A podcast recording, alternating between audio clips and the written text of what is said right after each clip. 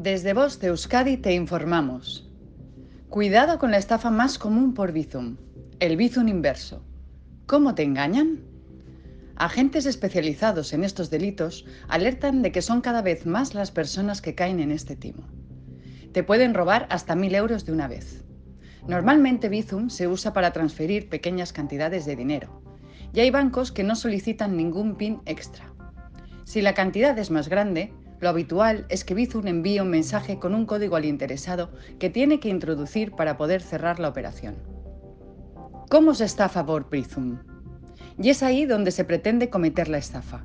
Por ejemplo, los timadores buscan a gente que vende cosas a través de la red. Se ponen en contacto con ellos, cierran la compra y avisan que el pago lo realizará por Bizum.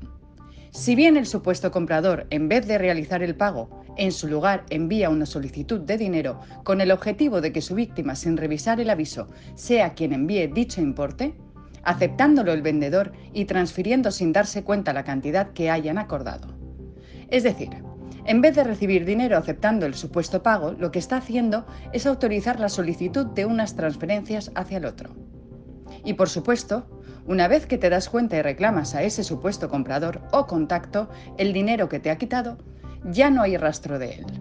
Además, los números de móvil que usan son temporales, para ejecutar sus engaños y darse de baja.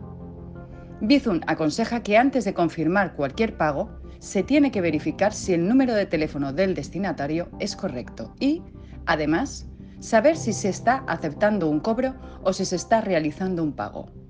Si se cae en uno de estos engaños, lo primero que hay que hacer es poner la correspondiente denuncia y además avisar de lo ocurrido al banco por si pudieran hacer un rastreo de la operación realizada e identificar algún número de cuenta y entidad, datos que pueden ser clave para que los agentes den con el estafador.